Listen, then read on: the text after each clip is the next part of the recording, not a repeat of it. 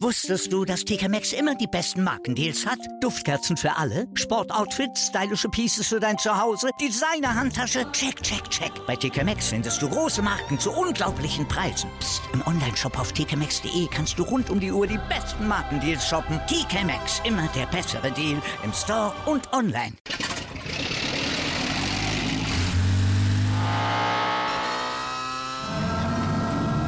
Von 0 auf 100. Aral feiert 100 Jahre mit über 100.000 Gewinnen. Zum Beispiel ein Jahr frei tanken. Jetzt ein Dankeschön, rubbellos zu jedem Einkauf. Alle Infos auf aral.de. Aral, alles super.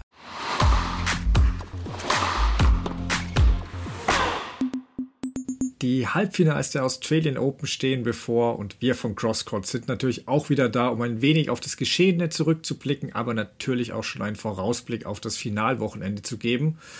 Man muss auch sagen, es sind ja recht wilde anderthalb Wochen bisher gewesen. So sind erstmals in der Open Era bei einem Grand Slam ja schon die beiden Topgesetzten, sowohl bei Damen als auch bei Herren, vor dem Achtelfinale ausgeschieden. Dafür gibt es viele neue Namen, die sich in den Vordergrund spielen. Während wir bei den Damen diese Vielfalt ja schon irgendwie gewohnt sind, ist es bei den Herren doch etwas überraschend, dass wir gleich vier neue Grand Slam Viertelfinalisten hatten. Darüber und vieles mehr will ich heute mit meinem Co-Host Dennis Heinemann sprechen. Hallo Dennis, was machst du aus den vielen Überraschungen da in beiden Chores und wer oder was sind vielleicht so deine ersten Highlights bisher? Hi Stefan, grüß dich. Erstmal muss ich versuchen, meinen Rhythmus wieder ein bisschen herzustellen. Gar nicht so einfach nach so ein paar Tagen. Acht sind es gewesen da im Kommentar bei Eurosport, aber ähm, jetzt so langsam komme ich da auch wieder an. Bisschen wild gewesen, muss man sagen. Ähm, ich muss sagen, ich finde es mega gut. Äh, ich, ich, bin, ich bin nicht einer von denen, die da lange der, dieser Ära hinterher trauern oder irgendwie denken, ach, die großen Namen, die wir da schon so viele Jahre gesehen haben. Ich finde es richtig top. Na klar, man kann sagen, Nadal, Medvedev, Schwiontek, Jabeur, die hätten durchaus auch gerne mal noch ein bisschen weiterkommen können. Also dem wünscht man jetzt ja nicht unbedingt, dass sie so früh rausgehen. Das stimmt auch. Aber ähm, ich weiß nicht, so, so, Leute da zu haben wie Kachanov, Lehetschka, Shelton, Paul, Linette, Vekic, ähm, die man da jetzt nicht sonst in dieser Regelmäßigkeit vorne, vorne sieht. Ähm, ich weiß nicht, wie du es siehst. Ich finde es ganz erfrischend eigentlich. Nee, das auf jeden Fall. Ähm, wie gesagt, bei den Damen sind wir diese Überraschungen ja ein wenig mehr gewohnt. Und klar ist es Geschmackssache. Nicht jeder mag diese ständig Bewegung und äh, immer neue Namen, aber also so ein Talent. Äh, Frovirtova hast du, glaube ich, noch nicht genannt. Linda Frovirtova, auch so jemand, ja. die das Feld plötzlich aufmischt. Ähm, und das, ich finde das immer super. Ähm, klar, so zwei große Rivalitäten, ein, zwei Rivalitäten im Damen-Tennis wären schon nett. Das fehlt ein bisschen. Ähm, aber ich freue mich zum Beispiel auch über Linette, die hast du ja auch genannt, äh, die da ein bisschen auch bei diesen Bedingungen und den umstrittenen Bällen ähm, gut dagegen hält gegen diese ganzen wirklich Big Hitterinnen. Also das fällt schon auf, wer da schon so dabei war. Alles Rybakina, Sabalenka, Pliskova, Ostapenko. Ähm, das ist schon so ein ähnlicher Spielertyp, der sich da äh, recht weit durchgesetzt hat. Ähm, auch wenn Ostapenko ja jetzt gegen Rybakina verloren hat. Ähm, auch Vika Asarenka ist eine tolle Story. Ähm, aber wir sprechen ja über die Halbfinalistin später noch. Deswegen fangen wir mal mit den Herren an. Ähm, da ist eigentlich jedes Match ein Highlight, was Andy Murray gespielt hat, finde ich. Ähm, und auch dieser Lauf von Ben Shelton, weil ich das ja auch ein bisschen annähernd vorhergesagt habe oder gehofft hatte, äh, freut mich besonders. Ähm, und es sind halt allgemein viele neue Namen, die bei den Herren gerade durchstarten. Ähm, das ist echt spannend. Ähm, ein bisschen könnte man diskutieren, ob die Spannung fehlt, wer das Turnier gewinnen könnte bei den Herren. Ähm, aber ganz wichtig dazu zu sagen, dass natürlich kein Vorwurf an Novak Djokovic, äh, genauso wie wenig wie Nadal dafür äh, etwas konnte, dass er viele Jahre schon ja, vorher als French Open-Sieger feststand quasi. Ähm, aber lass uns direkt mit Djokovic anfangen auch. Der hat jetzt Andrei Rublev äh, vorhin klar besiegt. Wir zeichnen jetzt ähm, am Mittwochnachmittag auf erstmal nur auf die Leistung bezogen. Was hast du gesehen? Ist er auch für dich der klare Turnierfavorit? Ja, Punkt. Er ist der klare, klare Turnierfavorit. Er hat einen Satz abgegeben gegen Kouakou, gegen den äh, Franzosen. Trifft jetzt auf Tommy Paul. Die haben noch nie gegeneinander gespielt. Da habe ich keinen direkten Vergleich gefunden im Head-to-Head. -Head. Paul hat überhaupt nichts zu verlieren. Das ist auch klar. Aber das erste Mal in der Situation wenn wir über Favoritenrolle und sowas nachdenken, Djokovic, der das schon so oft erlebt hat da und jetzt wieder echt dicht davor ist, da muss man ihm, glaube ich, schon ganz deutlich die Favoritenrolle ähm, geben. Ja, das, das Thema natürlich mit dem, mit dem Oberschenkel, was, was die ganze Zeit immer eins ist, äh, kann man vielleicht gleich auch noch so ein bisschen zu, aber ähm, ja, also auch wie er dann zum Beispiel einen, einen Rublev ähm, dominiert, also in, in so klaren Sätzen, auch de Menor, das ist, äh, gut, da hat er sogar ja gesagt, dass, dass der Oberschenkel keine großen Probleme mehr gemacht hat. Ja. Das ist einfach spielerisch absolut überragend und ich gebe dir auch recht, was du da eben gesagt hast, so ein klein wenig fehlt natürlich schon die Spannung. Vielleicht ist es gerade deswegen auf der anderen Seite so erfrischend, dass wir da so viel Bewegung rechts und links daneben haben. Aber wer es am Ende dann eben machen wird, da sind wir uns doch eigentlich wahrscheinlich relativ einig. Ja, also mir fällt es da auch schwer, künstlich Spannung zu erzeugen. Djokovic spielt wieder großartig, er bewegt sich auch super. Und äh, ja, manch Gegner wie Rublev gibt sich ja schon vor dem Match mehr oder weniger geschlagen. Ähm, wir könnten jetzt sogar diese spielerischen Fähigkeiten von Djokovic, diese unfassbare Returnstärke, ja, der immer noch viel zu sehr untersetzte Aufschlag, weil der wirklich, wie gut der in Drucksituationen kommt, ist wirklich Wahnsinn. Wir könnten mhm. all das außen vor lassen und stattdessen mal folgendes Gedankenexperiment angehen. Also sagen wir, es passiert das Unglaubliche, jemand schafft es, sich in diese Situation zu bringen und im Australian Open Finale gegen Djokovic zum Matchgewinn zu servieren. Wen würden wir von allen aktiven Spielern denn zutrauen? Also die müssen jetzt nicht im Halbfinale sein Wen würden wir zutrauen, dieses Match auszuservieren? Rein nervlich, mental gegen Djokovic. Und ich würde das mit großem Selbstvertrauen wohl bei keinem sagen. Dann käme als erstes vermutlich schon Nadal im Sinn. Der hat es gegen Djokovic ja schon in French Open und US Open Finals geschafft. Gut, Australian Open sind ein bisschen verflucht für Nadal, aber rein nervlich denkbar. Dann vielleicht noch mit Medvedev. Zumindest der dann, der, dieser Bösewicht mit dem Selbstvertrauen, nicht die jetzige Version. Ähm, und wenn wir alle körperliche Bedenken ignorieren, dann könnte man theoretisch noch Andy Murray rein nervliches zutrauen. Aber sonst, ja. also mir fällt noch einer ein. Ich weiß nicht, ob du, ob, ob du auch an den denkst, äh, den ich noch nicht genannt habe. Nee, sag ruhig gern. Carlos Alcaraz. Aha. Also der fehlt im Turnier mehr, als ich dachte. Federer ist weg. Nadal fällt es aufgrund dieser vielen Verletzungen einfach schwer, immer schwerer auch äh, die Topform außerhalb von Paris zu zeigen. Und auch bei den Herren, gerade weil wir es so gewohnt sind, brauchen wir irgendwie eine Rivalität. Bei all den jungen Namen, die ich genauso erfrischend und gut finde, es wäre schon gut, wenn es irgendeinen Widersacher von Djokovic gibt, weil so ist es ein bisschen sehr einseitig. Und der Jaw war natürlich auch noch dankbar und wurde im Turnierverlauf sogar noch einfacher. Ähm, es ist halt mal so, auch andere hatten schon leichte Auslosungen, kein Thema. Aber die paar Stolpersteine, die ihn und seinen Oberschenkel halt ein bisschen testen hätten können, waren entweder direkt in der anderen Hälfte oder haben zurückgezogen wie Kyrgios oder haben dann kurz vor dem Duell mit Djokovic verloren wie Rune. Ich, sage nicht, dass der Däne da Djokovic besiegt hätte, aber um eine, überhaupt eine Gefahr für Djokovic auszustrahlen, musst du dir halt eine Chance geben und an deine Chance glauben. Und Dimitrov, Rublev und so hatte ich nicht das Gefühl. Also ich mag Rublev als Typ echt, aber ähm, er hat ja vorher schon gesagt, er würde lieber gegen jeden anderen spielen und gibt sich kaum Chancen. Also und Rune wurde auch gefragt und der hat, ich, der wollte unbedingt gegen Djokovic spielen, der brennt für sowas. Und ja, und er hat es ja auch letztens schon ja. geschafft, ne? Genau, in Paris her. hat er es geschafft. Wie gesagt, diesmal hat er ein bisschen mehr gewackelt, dazu kommen wir später noch, als er gegen Rublev gespielt hat, aber trotzdem, der brennt dafür. Und nur so hast du überhaupt eine Chance. Und ähm, ja, und wie gesagt, zu unseren Tipps kommen wir noch. Äh, kleine Tendenz habt ihr vielleicht rausgehört. Nein, erst ein anderes Thema, was du auch schon angerissen hast. Ich hatte gehofft, es ignorieren zu können, aber nachdem Djokovic selbst und auch andere Spieler darüber gesprochen haben, müssen wir auch nochmal den Oberschenkel der, der Tenniswelt diskutieren. Ähm, Alex de Minaur hat ja nach dem Spiel gegen Djokovic gesagt, ich denke, jeder sieht, was über die vergangenen Woche passiert ist. Es ist die einzige Sache, über die jeder redet. Entweder bin ich nicht gut genug als Tennisspieler oder es, also der Oberschenkel sah sehr gut aus. Und auch Taylor Fritz hat sich zu Wort gemeldet, darauf hingewiesen, dass eben 80 Prozent der Spieler ständig irgendwie kleine oder größere Verletzungen zu kämpfen haben. Nur bei den Top-Spielern wird immer so ein großes Fass aufgemacht, von den Medien natürlich auch. Und daher ähm, bekommen die immer viel mehr Aufmerksamkeit. Und Djokovic selbst hat es ja genutzt, ein bisschen diese Spekulation rund um den Oberschenkel, um seine Opfertheorie zu stärken, dass nur bei ihm immer alles kritischer gesehen und angezweifelt wird. Also ja, sorry Novak, ähm, ab sofort glaube ich daran, dass positive Gedanken giftiges Wasser reinigen können. Ähm, nein, im Ernst. Manch, manches verstehe ich, was er sagt, aber er hat sich schon auch angewöhnt, weil es ihn ja auch antreibt, sich so ein bisschen gerne als Opfer äh, zu sehen. Und ähm, ja, egal. Also, was denkst du denn über die ganze Oberschenkelnummer? Wie, wir zweifeln ja beide, glaube nicht, dass er die Verletzung an sich vortäuscht. Also da ist schon was, aber das drumherum kann man drüber diskutieren, oder?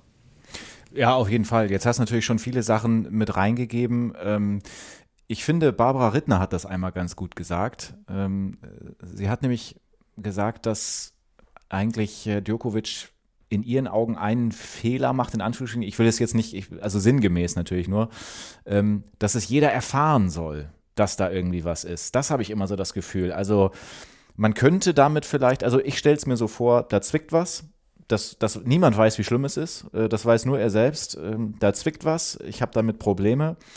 Aber wie gehe ich dann wirklich damit um und wie, wie spreche ich drüber? Er hat ja auch sich sehr, auch hinterher in den Interviews, die es dann da immer noch gibt mit Barbara Schett und so, hat dann ja auch schon sowas wie gesagt, wie ja, da war es ganz schlimm und äh, da jetzt war es schon wieder ein bisschen besser und so. Und wir kennen natürlich auch alle diese Szenen. Ne? Auf der einen Seite ist er im Spagat mhm. und macht da sonst irgendwas und beim nächsten Ball dann humpelt er da wieder so ein bisschen und ich hätte mir da vielleicht einfach, weil es scheint ja zu gehen, er kann ja spielen, er kann sogar sehr, sehr gut spielen. Ähm, vielleicht hätte ich mir da hier und da, was die Körpersprache betrifft, einfach ein ganz ein bisschen weniger, also etwas mehr Zurückhaltung ähm, gewünscht. So muss man es vielleicht äh, richtig rum sagen. Äh, aber letztendlich, ja, es bleibt ja auch ein großes Rätsel. Der, der Oberschenkel hängt an seinem Körper und nicht an unserem und deswegen werden wir nie genau wissen, wie doll es wehtut.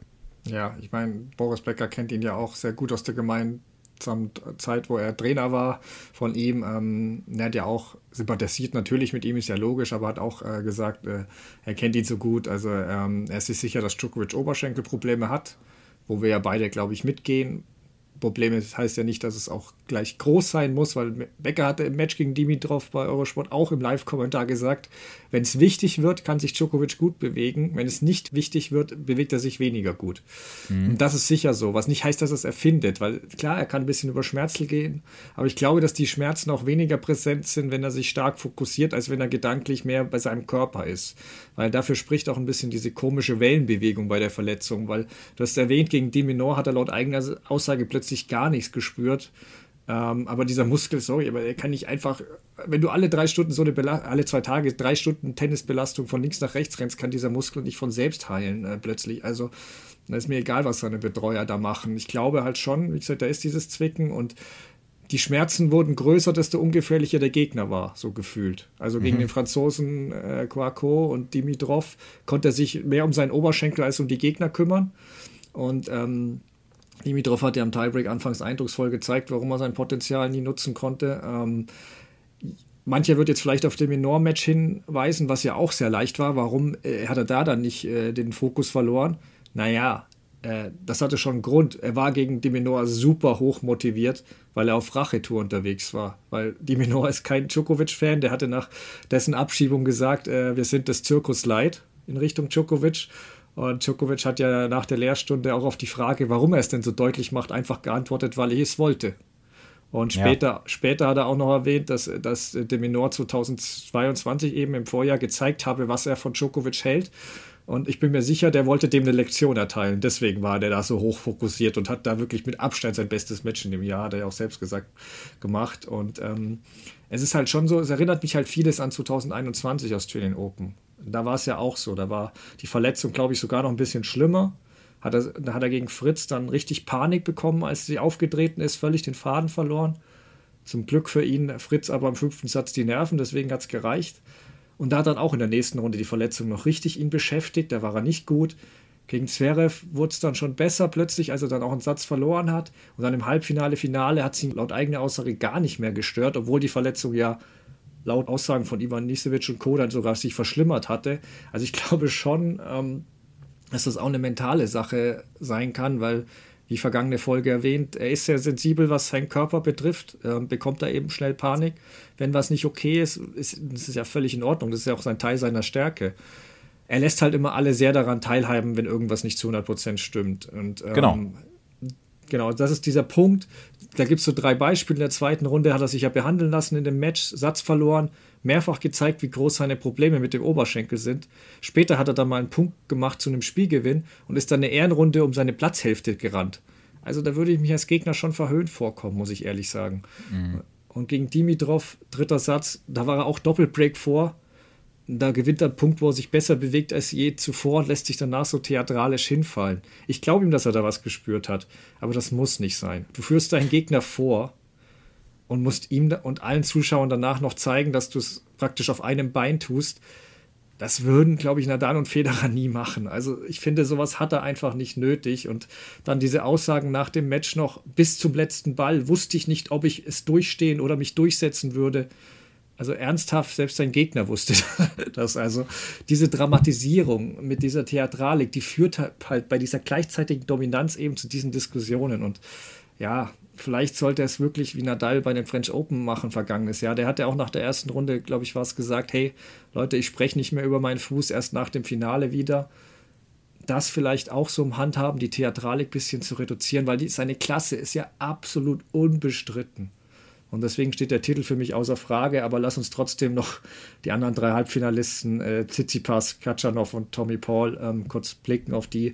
Wie siehst du die und wer wird für dich ja am Ende des Finales wahrscheinlich verlieren?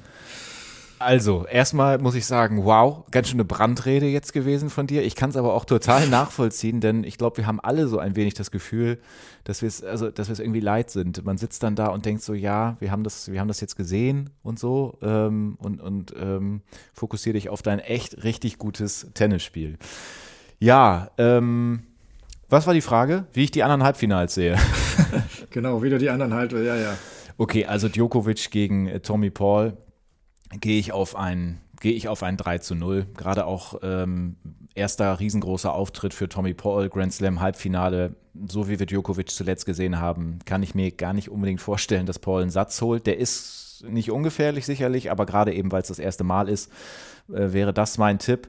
Khachanov hat natürlich ein wenig profitiert von der Aufgabe von Sebastian Korda ähm, trifft auf Tsitsipas, den ich sehr, sehr stark ähm, erlebt habe. Ein Spiel selbst auch kommentiert, okay, das war eine frühere Runde, aber also das war gegen den Rinky Hichikata. Das ist jetzt nicht so ganz aussagekräftig, aber trotzdem, ich fand's, ich fand's sehr, sehr souverän von ihm. Da habe ich auch mal in den direkten Vergleich geguckt zwischen den beiden. Da führt Tsitsipas 5 zu 1, also gegen Kachanov. Ähm, deswegen gehe ich davon aus, dass er das auch packen wird. Und dann hätten wir Djokovic gegen Tsitsipas, wenn es denn so käme. Und dann ist das auch, wenn man das Turnier so ähm, anschaut, mit allem, was so passiert ist, dann sind es auch die, die bislang hier ihr bestes Tennis eigentlich so abgerufen haben. Ja, ähm, ich fange trotzdem mal mit Tommy Paul kurz an, weil der heute auch gespielt hat. Ähm, der gespiegelte Nadal, wie ich ihn gerne nenne. Ähm, weil der US-Amerikaner ja mit der rechten Hand spielt, aber eigentlich Linkshänder ist. Ja. Ähm, ich glaube auch deswegen ist seine beidhändige Rückhand so stark. Ähm, ja, er hat mich wirklich begeistert, auch heute gegen Ben Shelton, zu dem wir später noch kommen. Ähm, er fing im dritten Satz, als er Break 4 war, ein bisschen zu wackeln an. Da war schon ein bisschen Nervosität zu sehen, aber ansonsten sehr souverän. Es gibt halt nur ein Problem. Er hatte jetzt natürlich noch keinen Top 20 Gegner gehabt ähm, und die Umstellung auf Djokovic wird jetzt absurd groß. Also mich würde es ehrlich wundern, wenn er zehn Spiele in dem Match gegen Djokovic gewinnt. Ähm, ja, und äh, Hatschanov wird, wird langsam so etwas wie ein Slam-Spezialist, nachdem ihm jahrelang dort wenig gelungen ist. Aber erstes Halbfinale bei den US Open, jetzt schon wieder im Halbfinale. Also man sollte den Russen mit seiner Power natürlich nicht unterschätzen, aber bei allem Respekt, wenn, wenn das Finale gegen Djokovic ja, Katschanov gegen Djokovic wird, dann befürchte ich so etwas wie Nadal gegen Rüd bei den, bei den, bei den French Open, also relativ mhm. einseitig. Ähm, deswegen sehe ich es wie du, der einzige von den Verbliebenen, der Djokovic zumindest ein bisschen fordern und vielleicht sogar einen Satz gewinnen könnte, ist für mich Tsitsipas. Also klar, gegen Yannick Sinner, der eben sehr gefährlicher Gegner ist, begann er nach der Zweisatzführung so ein bisschen zu wackeln, aber insgesamt sonst sehr stark gespielt. Also nicht nur da, sondern im ganzen Turnier und vor allem auch bei Breakball gegen sich. Also er hat, glaube ich, 43 von 49 Breakballen abgewehrt. Das ist eine wahnsinnig gute Bilanz.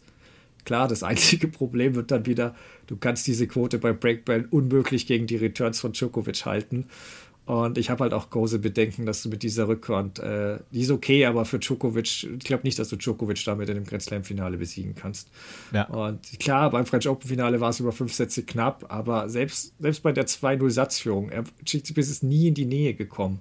Djokovic ging da aufs Klo und plötzlich kam er wieder als neuer Mensch zurück und ähm, ja, du hast halt nicht, ich meine, bei Djokovic hat offenbar auch keinen bleibenden Eindruck hinterlassen. Er wurde auf der PK gefragt und meinte, äh, Tsitsipas wäre noch nie in einem Grand Slam-Finale gewesen. Also hat sich offenbar nicht bei ihm eingeprägt, das Duell. Ähm, ja, das Einzige, was für Tsitsipas spricht, ist, dass Sinner natürlich in Wimbledon Djokovic äh, unterlegen war bei den US Open Alcaraz. Insofern, wenn wir nach der Serie gehen, wäre jetzt Tsitsipas mit dem Titel dran. Aber das ist auch das Einzige. Ansonsten tippe ich auch äh, Djokovic gegen Tsitsipas im Finale und natürlich gewinnt Djokovic. Ähm, vielleicht, um es halbwegs interessant zu machen, wie viele Sätze tippst du? Ähm, sagen wir vier.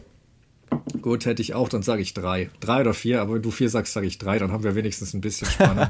ah, gut, da der Name Sinner ja schon viel, lass uns mal auf die Youngster auch blicken. Ähm, Sinner, wie erwähnt, gutes Match in fünf Sätzen gegen Tsitsipas verloren. Rune hat ein bisschen ja, ungewöhnliches Nervenflattern gegen Rublev gezeigt. Er war ja im fünften Satz 5-2 vorne, hatte Matchbälle bei 6-5, im Match-Tiebreak dann 5-0 und 7-3 vor.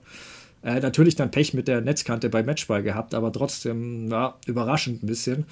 Und dann hast du noch einen Roger Alias 7, der es wieder bei einem Grand Slam nicht auf die Reihe bekam, während du gleichzeitig ja Korda, Shelton oder auch Lehetzka siehst, wie die große Sprünge machen. Macht dir denn einer von den drei Erstgenannten irgendwie Sorgen oder wie siehst du deren Entwicklung? Ja, Sorgen ist ja immer so ein, so ein Begriff, wo man so denkt, oh, das ist alles ganz dramatisch und so. Ja. Das sehe ich nicht unbedingt, weil ich meine, die sind auch immer noch alle ziemlich jung. Ähm, wenn wir mit Sinner mal anfangen, der ist letztes Jahr ja auch schon, also da ist er ziemlich deutlich an äh, Tsitsipas abgeprallt bei den Australian Open. Das war ein ganz deutliches äh, 0-3. Hier hat er sich ja gut zurückgemeldet äh, gegen Fuchsovic ähm, nach 0-2 das Ganze noch gedreht. Ja, bei ihm hat man schon das Gefühl, der war schon mal stärker, aber der wird schon auch noch wiederkommen. Ich habe da auch ein ähm, Interview mit ihm gelesen im Tennismagazin, wo er selbst auch gesagt hat, dass er sich total auf die Duelle auch freut, die, die da noch kommen könnten, mit zum Beispiel Carlos Alcaraz. Ähm, da haben wir im letzten Jahr ja auch schon so ein bisschen was von, also nicht nur ein bisschen, das war ja schon richtig gut, was wir da gesehen haben. Ähm, also, Moment geben wir ihm mal, aber da wird noch was kommen, denke ich mal. Bei Oje Aliassim, ja, das ist schon wieder so, du hast nach Sorgen gefragt schon irgendwie schwankend. So langsam, aber sicher und er, auch er ist noch super jung. Erwartet man irgendwie noch ein bisschen mehr von ihm. Ich habe immer das Gefühl, entweder der spielt total überragend oder er geht relativ früh raus. Also diese überragende Phase haben wir im zweiten Halbjahr 2022 gesehen, diese, diese heftige Phase, drei Turniersiege nacheinander, das war schon richtig, richtig stark, aber der ganz große Wurf ist es dann irgendwie auch noch nicht, aber das ist auch immer, ich meine, man sagt dann immer so, ja, das erwartet man irgendwie so, jetzt muss es doch mal und so, ne? Aber ja, dieser letzte Schritt ist eben auch kein, kein leichter und bei Rune mache ich mir ehrlicherweise gar keine Sorgen. Also bis zum Spiel gegen Rublev hat er keinen einzigen Satz abgegeben. Ich habe das Gefühl, der arbeitet körperlich unglaublich hart. Habe da so ein, zwei Fitnesssequenzen von ihm gesehen. Ähm, der hat ja da ganz gut auch nochmal draufgepackt. Das Match gegen Rublev wird ihm eine Lehre sein. Ich gehe mal davon aus, dass er da schon irgendwie was von, von mitnehmen wird. Das Ende, du hast es schon gesagt, war sehr, sehr unglücklich, aber ähm, ja, hat er auch äh, einige Chancen gehabt und deswegen wird er da schon was von mitnehmen. Ja, genau. Rune würde ich auch recht schnell abhaken, weil ja, diese Nervosität hat man jetzt nicht zwingend erwartet, aber ähm, ist normal mit 19 Jahren auch und ich denke auch, dass er da viel draus lernen wird auch ähm, und ein paar Fragen so habe ich noch, was das Durchstehen von langen Best-of-Five-Partien betrifft, aber du hast ja schon erwähnt, dass er da hart arbeitet dran. Also ich denke auch, ähm, dass das über die Jahre jetzt ähm, kein Problem wird. Ähm, muss ein bisschen aufpassen, dass er sich nicht zu sehr unter Druck setzt, finde ich, weil er es gefühlt schon von sich erwartet, in diesem Jahr bereits Grand Slams zu gewinnen, weil es Alcaraz ja auch geschafft hat. Ähm, das kann natürlich erhöhtes Frustpotenzial bieten, wenn bei dir sich auch nur alles sonst um Tennis dreht, wie es bei ihm den Anschein hat.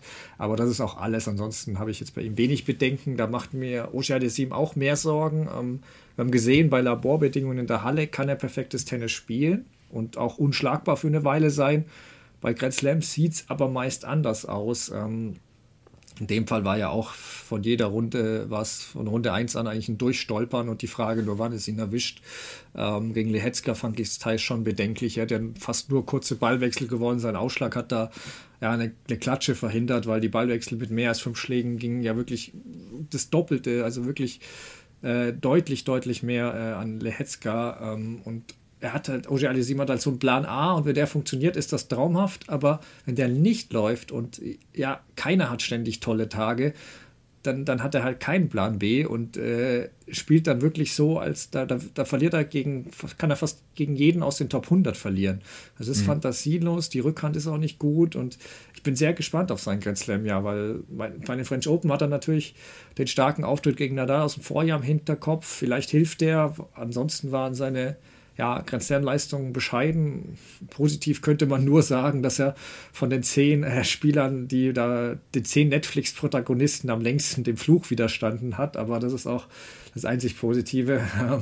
Und zu Sinner, ähm, ja, er war deutlich näher dran im Duell mit Tsitsipas als im Vorjahr, spielt ein tolles ja, hat, hat, hat ein tolles Jahr auch gespielt, aber 2022, aber er verliert halt ständig diese großartigen Matches. Und natürlich ist er noch jung, aber das ist schon so ein Trend, welchen er langsam mal stoppen sollte, bevor sich das irgendwie festsetzt. Man kann es auch positiv sehen. Ich meine, bei seinen ersten 13 Grand Slam-Teilnahmen hat er jetzt achtmal die zweite Woche erreicht.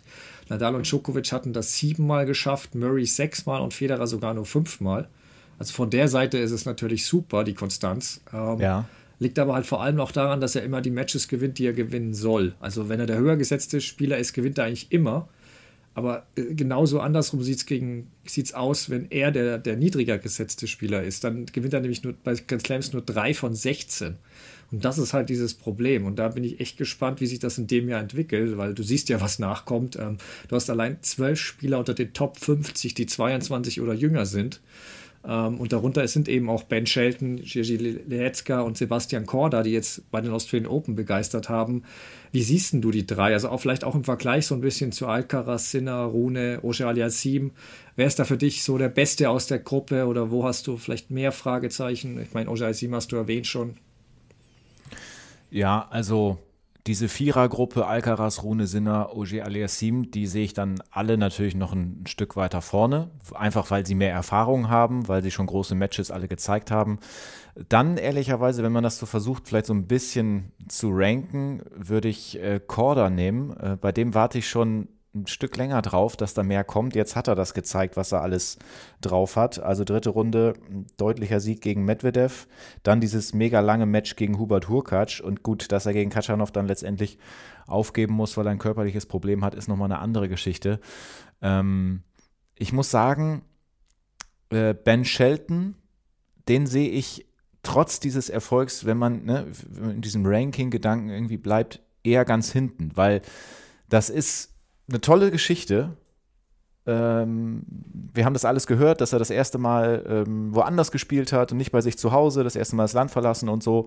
Ähm, dann kommt er, dann kommt er mit einem großen Knall, aber da müssen wir echt mal abwarten, wie wird das dann letztendlich mit der Beständigkeit sein. Und ich muss auch ganz ehrlich gestehen, äh, ich habe ihn relativ wenig gesehen, weil es immer wieder so, ähm, so, äh, so gelegen hat, dass ich selbst irgendwas anderes kommentiert habe und deswegen weiß ich gar nicht ähm, spielerisch so ganz genau, ähm, wo sein riesengroßes Potenzial liegt. Oder vielleicht kannst du da gleich noch ein bisschen mehr zu sagen. Aber trotzdem, dieser andere Punkt war mir wichtig. Der kommt dahin, es gibt einen großen Knall und alle denken, das ist der neue Mann, aber ich bin da eher immer mal so ein bisschen vorsichtig. Ja, äh, ich freue mich, weil äh, wieder ein bisschen jetzt äh, verschieden äh, auseinandergehen bei der Meinung. Ähm, okay. Aber ja, ist es bei den Jungen immer schwer vorherzusagen. Deswegen bin ich mir auch alles andere sicher. Ich würde nur Alcaraz von der anderen Gruppe trennen, weil ich Alcaraz vor dem Rest sehe.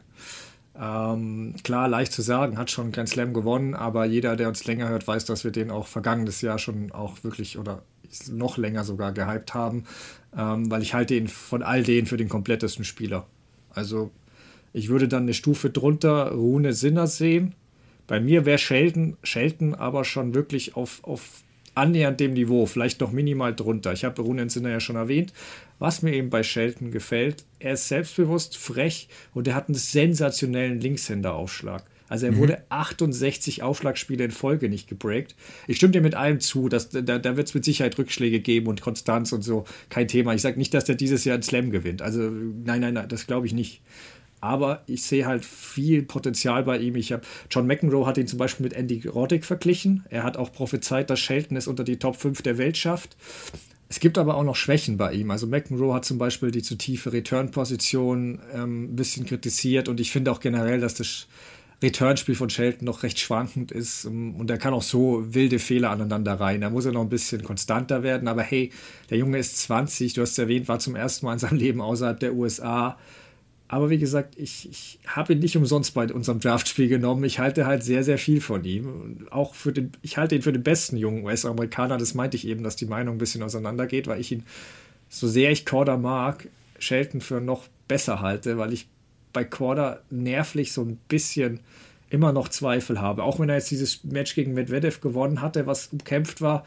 Aber wenn ich dann wieder den Tiebreak gegen, gegen Hurkacz gesehen habe, das war schon, da ist, sind aber die Nerven auf beiden Seiten aber dermaßen geflattert, das war dann schon wild mit anzusehen. Ähm, und ich habe das halt bei Korda leider schon öfter gesehen. Das war vergangenes Jahr so, das war unter anderem gegen Nadal so. Das sehe ich halt immer wieder bei ihm. Den Return muss er übrigens auch noch verbessern. Das ist auch noch so eine Sache bei Korda. Ähm, und deswegen würde ich den minimal unter einer Stufe drunter sehen. Letzke hat mich extrem auch beeindruckt. Ähm, das war echt stark, hatte wirklich auch gute Gegner. Klar, gegen Tsitsipas dann verloren, aber ich glaube, den werden wir beobachten müssen bei den nächsten Slams. Ähm, ich glaube auch, dass die Bedingungen dem entgegenkamen. Der schnelle Belag mit dem flachen Absprung für sein recht aggressives Spiel hat das schon ganz gut gepasst. Deswegen mal schauen, wie der sich so auf Sand anstellt. Aber gut, das wird für die meisten Youngster eine Herausforderung. Ähm, kommen wir von den Youngster zu den nicht mehr ganz so jungen Spielern. Fangen wir mit Andy Murray an, der uns ja alle begeistert hat. Über Berrettini-Match hatten wir ja schon gesprochen letzte Folge, aber glaube, keiner von uns hätte geahnt, dass dann nochmal so ein Match gegen Kokinakis folgen würde. Ähm, ja, dritte Runde war dann Endstation gegen den abgezockten Bautista gut, aber selbst da war für mich der Satzgewinn noch ein kleines Wunder. Ähm, er stand jetzt in den drei Partien mehr als zwölf Stunden auf dem Court. Nadal bei dem French Open Sieg in seinen sieben Partien nur zwei Stunden mehr. Also auch unglaublich. Äh, hast du irgendwie noch Worte für Andy Murray und ja, wie siehst du auch so seine weitere Saison? Wusstest du, dass TK Maxx immer die besten Markendeals hat? Duftkerzen für alle, Sportoutfits, stylische Pieces für dein Zuhause, Designer-Handtasche, check, check, check. Bei TK Maxx findest du große Marken zu unglaublichen Preisen. Psst. im Onlineshop auf tkmaxx.de kannst du rund um die Uhr die besten Markendeals shoppen. TK Maxx, immer der bessere Deal im Store und online. Wieder live von ihrem Toyota-Partner mit diesem Leasing-Auftakt. Der neue Toyota Jahreshybrid. Ab 179 Euro im Monat. Ohne Anzahlung. Seine Sicherheitsassistenten laufen mit. Und ja, ab ins Netz mit voller Konnektivität. Auch am Start die Toyota Team Deutschland Sondermodelle. Ohne Anzahlung geht's in die nächste Runde. Jetzt los sprinten zu ihrem Toyota-Partner.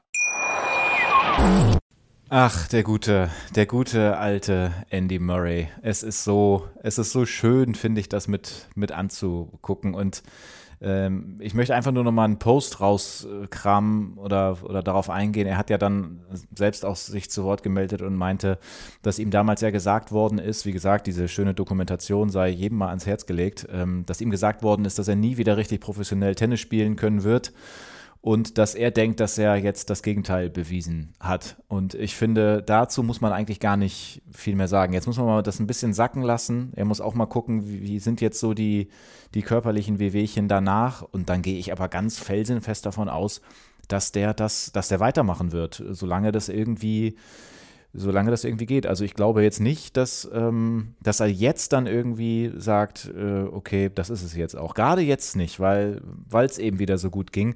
Und ich finde es ja so beeindruckend, dass, ähm, also der lässt da alles auf dem Platz, um dann in die zweite Runde zu kommen, um dann eventuell in die dritte Runde zu kommen. Aber er weiß ja die ganze Zeit, für ganz vorne wird es nicht reichen. Äh, also denke ich jetzt mal. Vielleicht denkt er auch, dass er es packen kann, aber das, das wäre wirklich krass. Ähm, aber wirklich dann er lebt diesen Moment dann einfach. Er hat dieses Match, er liegt haushoch zurück gegen Kokinakis und es ist einfach, es ist 3 Uhr nachts, es ist 4 Uhr nachts und er sagt sich, dieses Match, dieser Moment. Und das finde ich einfach sehr, sehr beeindruckend und das ist ehrlicherweise auch total inspirierend. Ja, das sehe ich ähnlich. Ähm, ich glaube schon, also ich glaube auch, wie du sagst, dass er jetzt nicht an den Turniersieg denkt. Also zumindest nicht bei einem Grand Slam, das wäre schon utopisch, aber ergibt sich in jedem Match eine Chance, egal wie kaputt er ist. Das ist halt der Unterschied zu einigen anderen Spielern.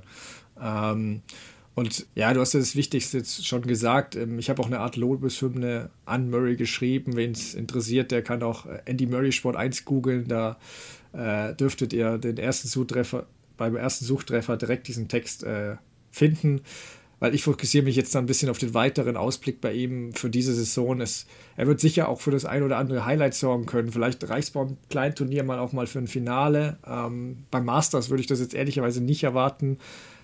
Aber im Prinzip, ich will eigentlich nur, dass er sich bis Wimbledon nicht verletzt. Weil einen fitten Andy Murray in Wimbledon, das ist alles, was ich mir wünsche. Also mhm. dort, dort kann er vielleicht mit Ausnahme von dem fitten Djokovic ähm, über fünf Sätze sonst jeden schlagen. Also auf Rasen überzeugt mich da keiner völlig, außer eben Djokovic. Ähm, viele junge Spieler müssen das Spiel dort noch erlernen also je nach Auslosung kann ich mir Murray da wirklich im Viertelfinale oder wenn alles gut läuft, er nicht zu viel Kraft verliert, sogar im Halbfinale vorstellen. Aber klar, bis dahin ist noch lange hin. Verletzungen können einen schnell aus der Bahn werfen, daher abwarten und hoffen. Ähm, was bei aller Murray wie Mania aber auch weniger toll war und Murray ja auch selbst kritisierte, sein zweites Match eben ist um 4 Uhr nachts in Melbourne geendet. Ähm, bis er ins Bett kommt mit all dem, was danach noch immer ansteht, ist es wahrscheinlich sechs, halb sieben. Ähm, Murray hat dann Mittag schon wieder trainiert, was ich auch unglaublich finde, aber das bringt natürlich dein Biorhythmus und alles komplett durcheinander. Djokovic hat ja auch erklärt, dass das nicht fair für die Spieler sei. Ähm,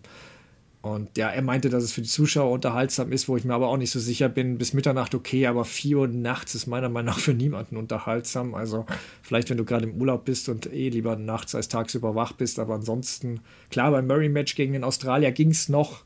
Da sind dann schon einige noch geblieben oder viele noch. Aber bei Asarenka gegen äh, Shulin, was ein super Match war wirklich. Aber das ist eben auch nach 2 Uhr geendet. Und da haben sie wirklich nur die untersten Reihen voll gemacht und alles drüber war komplett leer.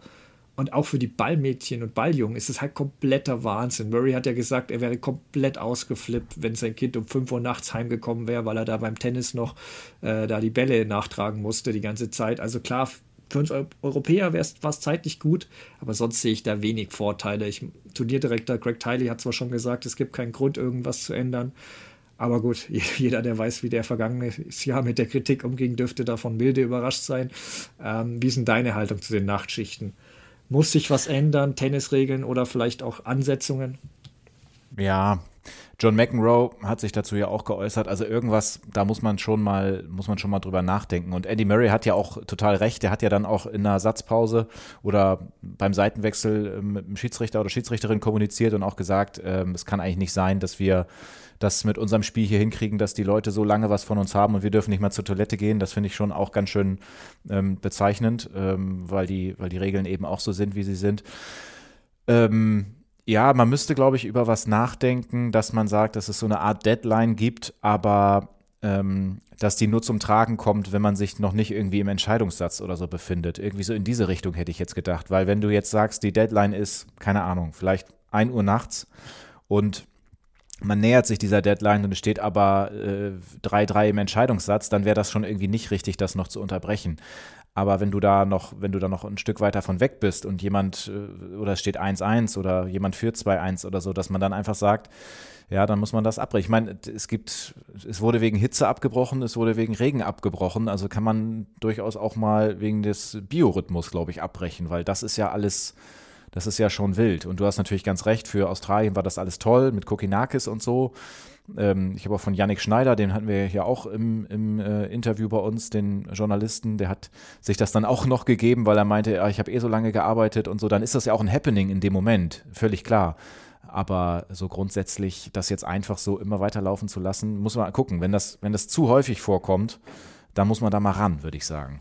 Ja, also es gibt ja verschiedene Ansätze. Du hast einen angesprochen, klar, wurde auch schon diskutiert. Ich habe ja schon gesagt, dass ich damit auch an sich nicht direkt ein Problem hätte, wenn wir bei den Herren die ersten drei Runden auch Best of Three machen, wobei ich anfügen möchte, vielleicht besser erst nachdem Andy Murray zurückgetreten ist, wenn ich mir das, die, die Mega-Matches so anschaue. Ähm, aber er hätte dann andererseits auch wieder mehr Kraft für spätere Runden übrig. Also kann man Pro und Contra sehen. Und es würde natürlich ein bisschen die Spannung erhöhen, weil so Favoriten auch schneller in Gefahr geraten würden in, in früheren Runden.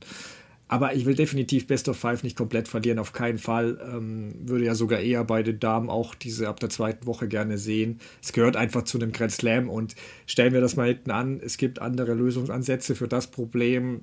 Klar, noch früher als 11 Uhr zu starten ist auch schwierig, speziell unter der Woche, weil es beim ersten Match dann eben oft sehr, sehr leer aussieht. Ähm, vielleicht könnte man wie die US Open zwei Partien nur in der Day-Session austragen oder wie die French Open eben nur ein Match in der Night-Session. Also wenn wir jetzt bei den jetzigen Best-of-Five-Regeln bleiben, dann müsste man natürlich aufpassen, dass wir nicht ständig nur die Herren in der Night-Session spielen, weil äh, die Zuschauer natürlich in dem Sinne mehr sehen, weil sie natürlich Best of Five Match kriegen. Vielleicht würde, müsste man bei den Damen dann einfach ein Damen-Match und ein Doppelmatch noch machen oder so, um das auszugleichen. Oder der letzte Lösungsansatz ist, finde ich auch gut, den du erwähnt hast. In Wimbledon gibt es das ja auch, diese Sperrstunde. Da ist sie, glaube ich, schon ab 23 Uhr. Vielleicht könnte man hier ja 1 Uhr oder eben Mitternacht und danach eben noch auf jeden Fall den Satz fertig spielen.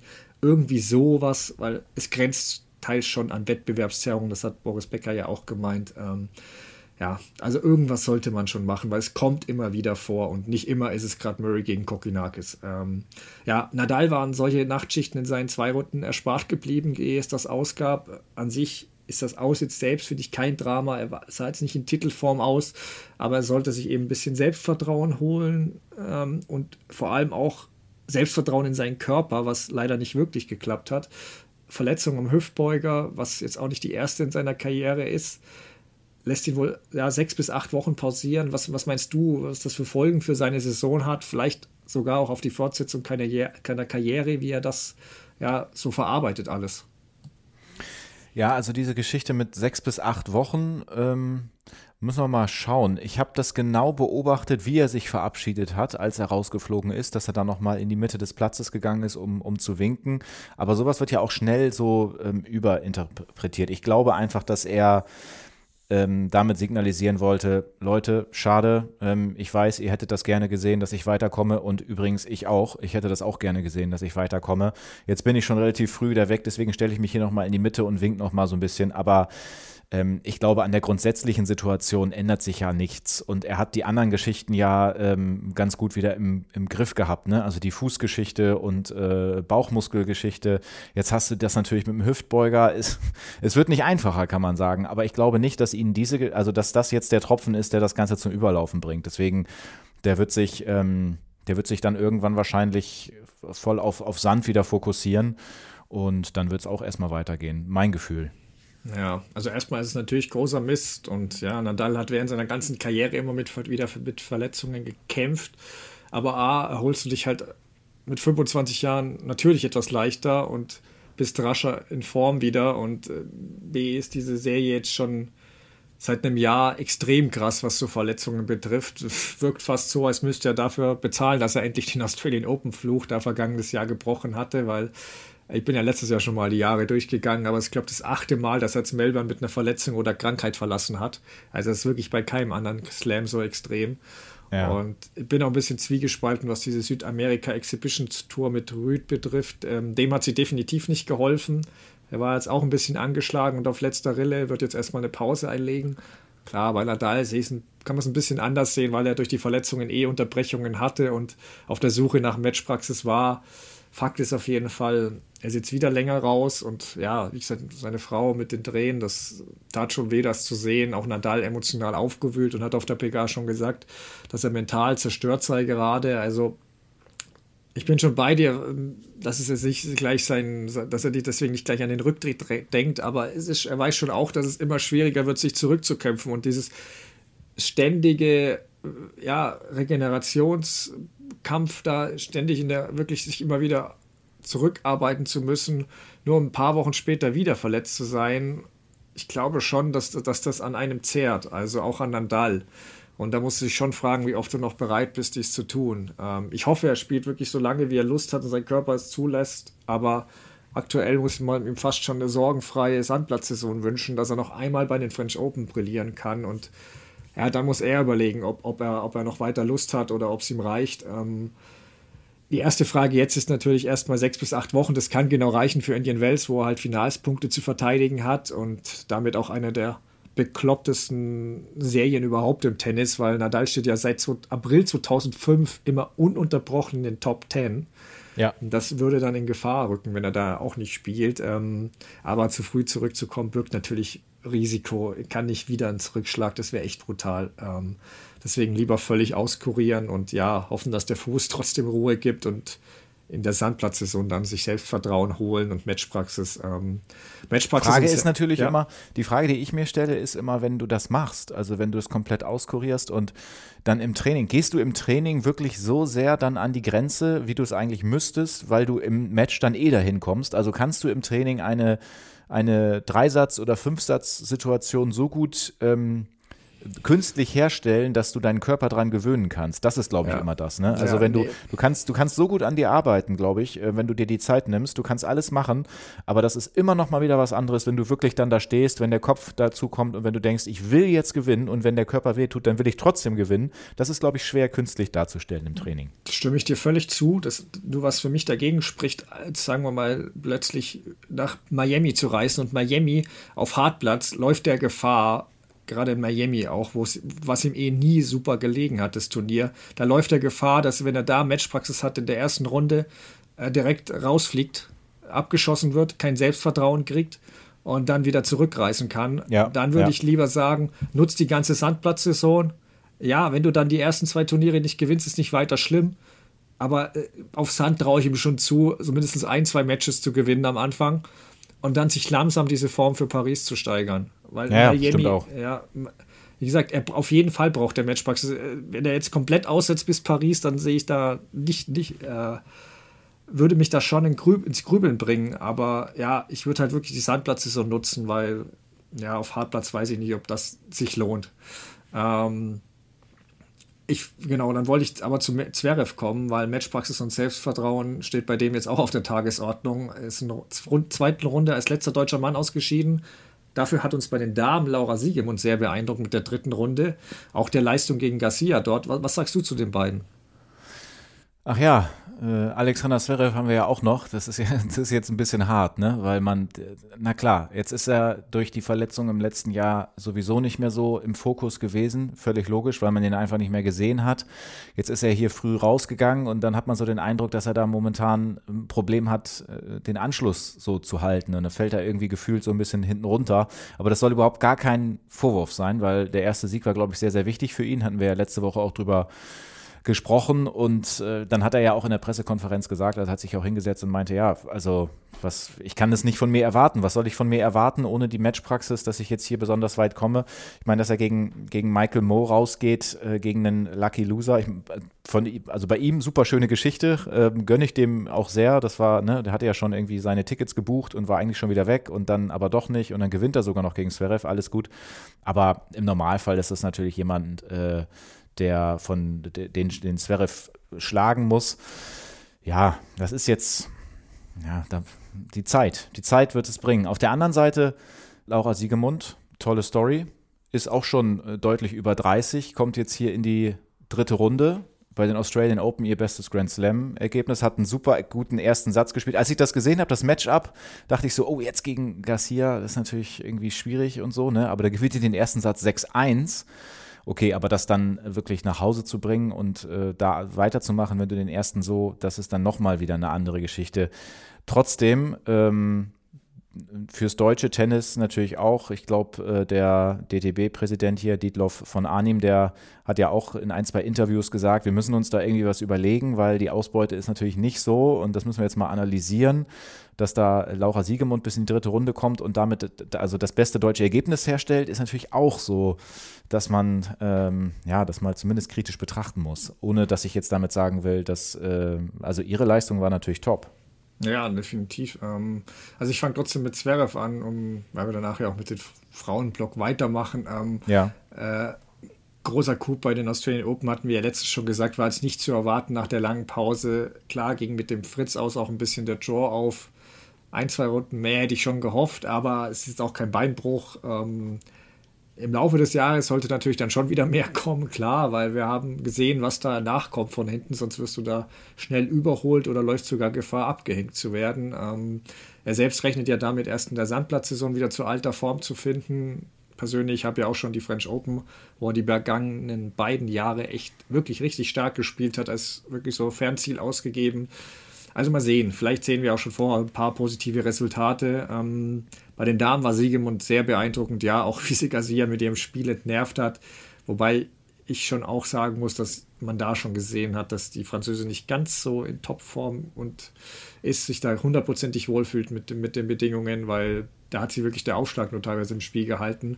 Ähm, aber bei Siegemund kann man bei so einer Leistung wirklich nur hoffen, dass sie sich jetzt ja, das mit dem starken Fokus auf Doppel nochmal überlegt. Sie ist natürlich eine exzellente Doppelspielerin, aber Ähm, sie kann es ja auch noch im Einzel, wie sie gezeigt hat, und der Sand liegt ihr an sich ja auch. Also sie war ja schon mal bei den French Open Viertelfinale.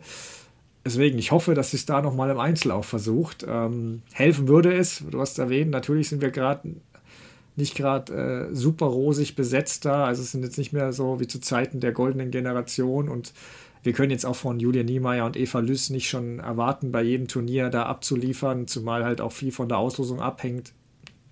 Deswegen wäre es natürlich gut, wenn wir da mit Siegemund ein, ja, eine weitere Spielerin, äh, ein weiteres heißes Eisen im Feuer haben sozusagen. Ähm, dass die Nummer 1 der Welt, Iga Świątek, eine schwierige Auslosung erwischt hat, hatte ich ja bereits letzte Woche angesprochen und ich hatte auch äh, auf eine gewisse Elena Rybakina äh, hingewiesen. Was sagst du denn zu Świąteks aus und siehst du ihre Dominanz gefährdet, weil sie ja wirklich ihre Niederlagen ja, schwer mit sich zu tragen pflegt gerade? Ja, ähm, und du hast mich ja auch wieder vor die Frage gestellt, wie das ist. Nimmst du Schwiontek oder nimmst du das Feld? Und da waren wir, haben wir ja beide ja. gesagt, wir nehmen diesmal das Feld ja, das ist, ich meine, so ein Gefühl kommt ja auch nicht, also das, das, hat ja irgendwie auch einen Grund. Letzte Woche hatte ich gesagt, naja, dieser unbedingte Wille, dieses Mentale, vielleicht steht sie sich manchmal so ein bisschen selbst im Weg. Jetzt ähm, will ich aber auch nochmal was Spielerisches mit hinzunehmen, denn ich glaube, dass das so gegen so Hardhitterinnen immer mal auch passieren kann. Also ähm, Schwiontek hat ja natürlich, die hat, Nikola Goya hat es ja auch äh, so, so gesagt, Spiontex größte Stärke ist, dass sie keine Schwäche hat. So, ne? Aber wenn es wirklich mal gegen jemanden geht, wie zum Beispiel Rybakina oder wie auch gegen Ostapenko zum Beispiel, Ostapenko oder Sabalenka, wenn du gegen solche mal spielst und die haben einen richtig, richtig guten Tag, dann können die dich auch mal mit ihrer Power überrollen. Und dann hilft dir, glaube ich, die ganze Konstanz auch nicht immer. Also ähm, die große Stärke von Schwiontek war ja auch, dass sie äh, so, so, eine unglaubliche Serie gespielt hat im letzten Jahr und dass da keiner so richtig rankam und dass sie da schwierig war. Also das war ganz schwierig dazwischen zu kommen irgendwie mal, weil sie einfach so im Flow war, eine große Sicherheit hatte und so weiter. Aber ich glaube, wenn die Bedingungen passen, wenn sie eben so sind, wie sie sind, Hardhitterin auf der anderen Seite, kann das, würde ich sagen, immer mal passieren. Ja, also ich würde da, und ich finde den Punkt absolut richtig, dass du ihn ansprichst und würde das sogar noch ergänzen wollen, weil es kommt ein bisschen natürlich dann, der Belag muss auch dazu passen. Das war bei den mhm. Australian Open der Fall. Es war ein schneller Belag. Der Ball nahmte, hat kaum Spin angenommen. Das war, wie gesagt, nur beim Draper gegen Nadal-Match sah das so aus, weil beide es halt extrem versucht haben, aber die Bälle waren nicht wirklich gefährlich. Ähm, das, das hat, das, die Bedingungen haben ihr auch nicht geholfen, muss man dazu sagen. Und ähm, deswegen hatte ich auch schon gedacht, dass sie Probleme kriegt, eben auch wenn sie so schnell, vor allem auf der Vorhand angespielt wird, vor allem da eben. Und du hast das angesprochen mit den Big Hitterinnen, also die letzte sechs Spielerinnen, gegen die sie verloren hat, äh, waren Haddad Maia, Kies, Krejcikova, Sabalenka, Bigula und Rybakina. Die kann ja. man jetzt nicht alle eins zu eins vergleichen, aber es sind ganz viele mit sehr viel Power dabei oder die halt zumindest die Bälle früh nehmen und ihr die Zeit äh, nehmen, gerade auf der Vorhand.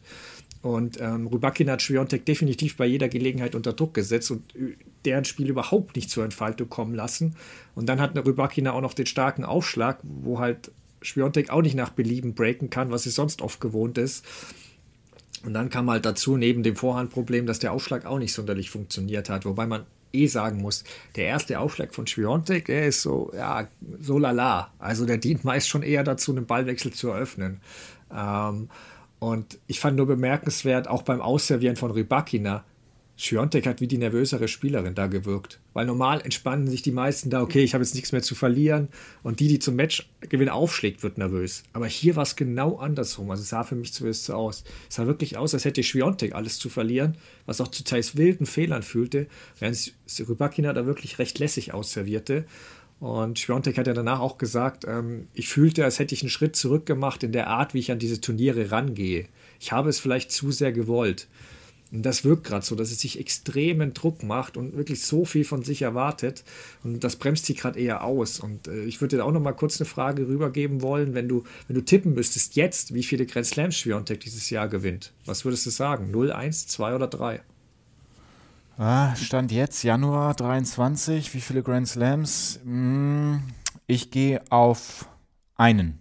Mhm. Ja, also ich würde, ich würde 0 und 3 auch fast ausschließen wollen, ähm, weil für 3 müsste sie Wimbledon gewinnen, was ich mir beim besten Willen nicht vorstellen kann, auch wenn sie es bei den Juniorinnen schon geschafft hat. Aber ich glaube, da braucht sie noch ein paar Jahre und null würde ja bedeuten, dass sie nicht die French Open gewinnt. Das kann ich mir mhm. auch nur schwer vorstellen, ehrlicherweise. Ähm, die offene Frage ist so ein bisschen diese Titelverteidigung bei den US Open.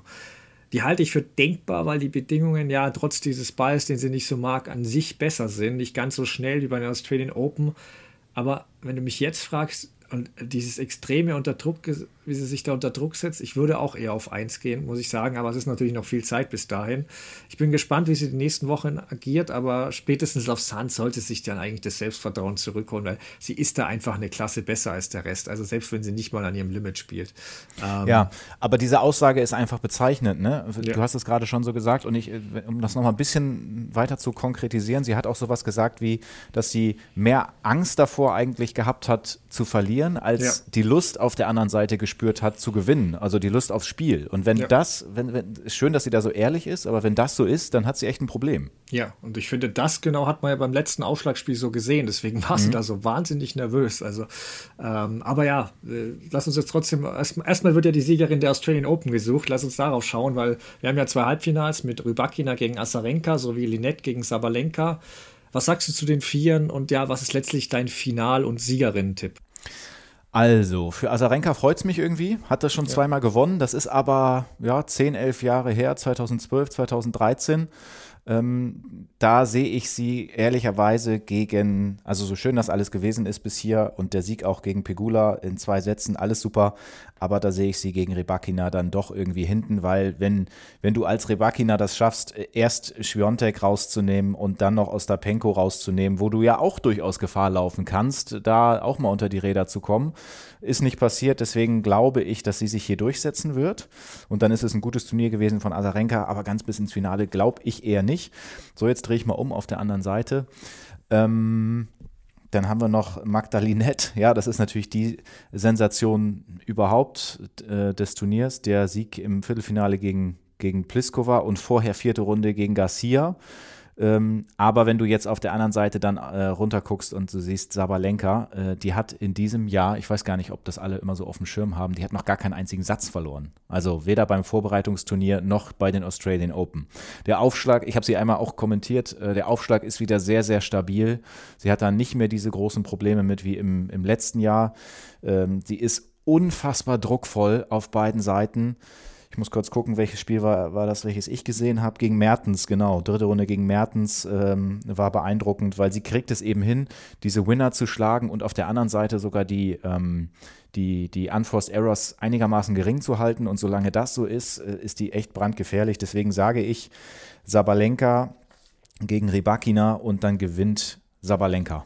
Oh, ja gut, äh, ich fange mal mit Rybakina an. Also hatte ich ja schon ein bisschen erwähnt, äh, deren Stärken beim äh, bei Spiontek, aber ich, die ist auch so ein bisschen, ja, so ein bisschen auf Rachetour, weil diese fragwürdigen Chordansetzungen und irgendwie der fehlende Respekt äh, nach ihrem Wimbledon-Titel haben sie anfangs, glaube ich, schon gestört, aber jetzt wirkt sie eher so, ja, ich, ich zeig's euch allen Modus und ja, falls der nur so annähernd so aussieht wie bei Djokovic, äh, dann wird's brandgefährlich.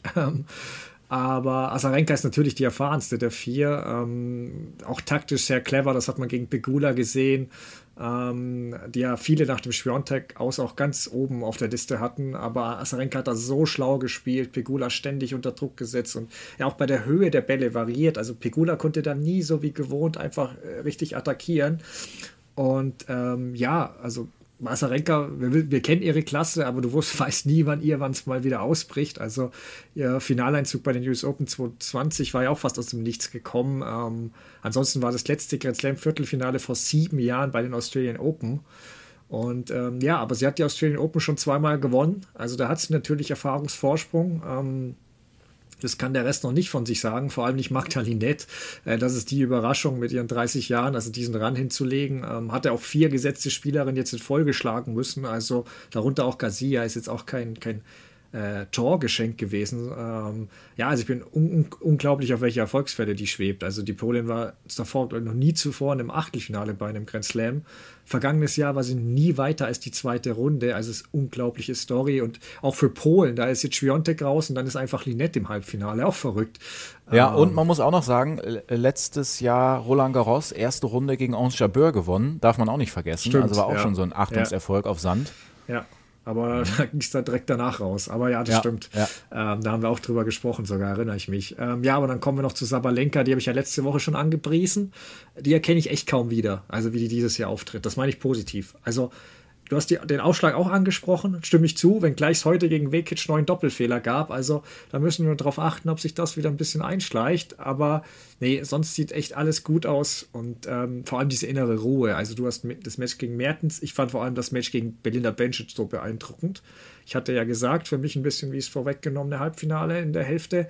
Und äh, zumindest im ersten Satz war es das echt auch. Also wie ruhig Sabalenka da geblieben war, obwohl sie Bencic anfangs wirklich unter Druck setzte und wirklich ein bisschen, ja, überforderte. Also da war, Sabalenka war da eher im Hintertreffen und wie die dann den Satz noch gedreht hat, das hat mich echt, echt extrem beeindruckt. Da tippe ich auch Sabalenka ins Finale. Und oben, ja, also Asarenka bringt schon viel Erfahrung, Cleverness mit. Ein Duell zweier Belarusserinnen, das wäre ja auch krass. Aber ja, ich, ich habe so ein wenig Bedenken, dass Rybakina so ein bisschen die, die Vorhand von Asarenka zum Wackeln bringt. Ähm, daher gehe ich auch mit Rybakina gegen Sabalenka und boah, das ist das ist 50-50, aber ich habe ja in unseren Prognosen mit dir und Nikola Goya letztes Jahr einen Grand Slam-Titel von Sabalenka vorhergesagt, ähm, auch wenn ich eher bei den US Open war. Aber insofern würde ich das gern schon mal von der Liste streichen, also gehe ich auch mit Sabalenka. Ähm, und letzter Punkt noch, ich, wir haben ja letzte Woche diesen Netflix-Fluch erwähnt und tatsächlich ist es so, dass alle zehn Protagonisten, die in der Serie Breakpoint eine größere Rolle gespielt haben, in der ersten Woche ausgeschieden sind. Gut, bei einigen war es zu erwarten, aber bei einigen dann doch eine größere Überraschung. Ähm, wir wissen auch alle, wie abergläubisch Tennisspieler sind, also einige zumindest. Also ich bin gespannt, ob der ein oder andere sich für 2023 nochmal überlegt. Ähm, weil ob es den Fluch wirklich gibt, würden wir wohl aber erst erfahren, wenn sie Djokovic bei Wimbledon äh, begleiten, weil wenn der dann auch nicht gewinnt, dann scheint da wirklich was dran zu sein. Äh, wen würdest du dir denn für 2023 wünschen, wo du noch ein bisschen ja, so eine Hintergrundstory gern ja, sehen würdest? Ja, ich muss nach wie vor sagen, dass ich leider noch nicht so viel gesehen habe, aber ich habe zumindest mal die Liste hier äh, aufgemacht, wer alles dabei ist und da sehe ich noch nicht Alcaraz, da sehe ich noch nicht Holger Rune. Und wenn wir bei den Damen gucken, würde mich interessieren zum Beispiel Frovirtova, weil da hast du natürlich die gute Geschichte, dass du theoretisch gleich so ein bisschen über beide sprechen kannst, äh, Linda und Brenda. Und das, das würde ich interessant finden, über die noch ein bisschen mehr zu erfahren. Ja, also da habe ich schon gute Neuigkeiten für dich. Also soweit ich weiß, kommt Alcaraz im zweiten Teil dann ein bisschen präsenter vor, auch Spiontek. Ähm, deswegen, den fände ich natürlich auch gut. Äh, Rune wird aktuell schon gefilmt, hat der erzählt.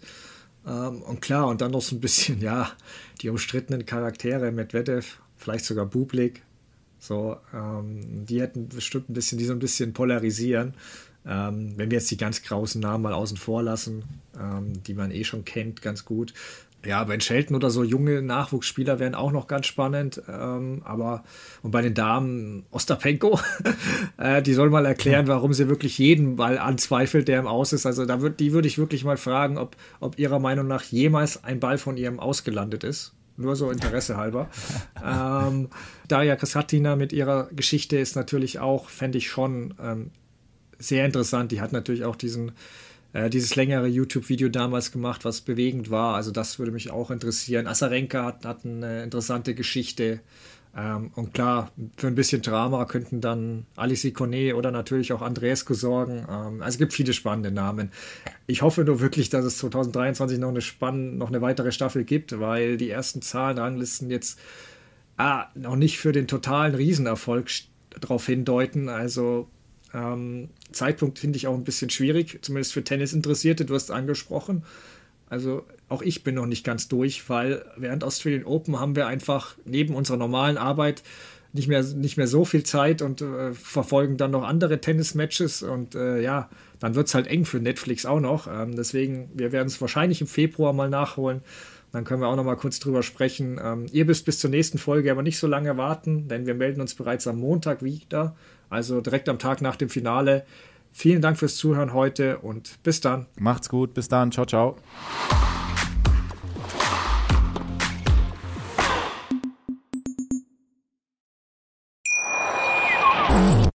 Live von ihrem Toyota-Partner mit diesem Leasing-Auftakt. Der neue Toyota Jahreshybrid. Ab 179 Euro im Monat. Ohne Anzahlung. Seine Sicherheitsassistenten laufen mit. Und ja, ab ins Netz mit voller Konnektivität. Auch am Start die Toyota Team Deutschland Sondermodelle. Ohne Anzahlung geht's in die nächste Runde. Jetzt los zu ihrem Toyota-Partner.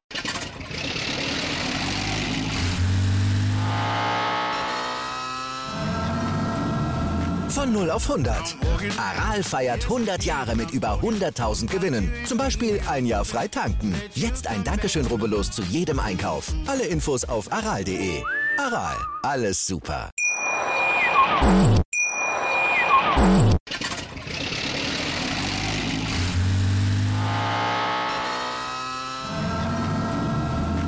0 auf 100.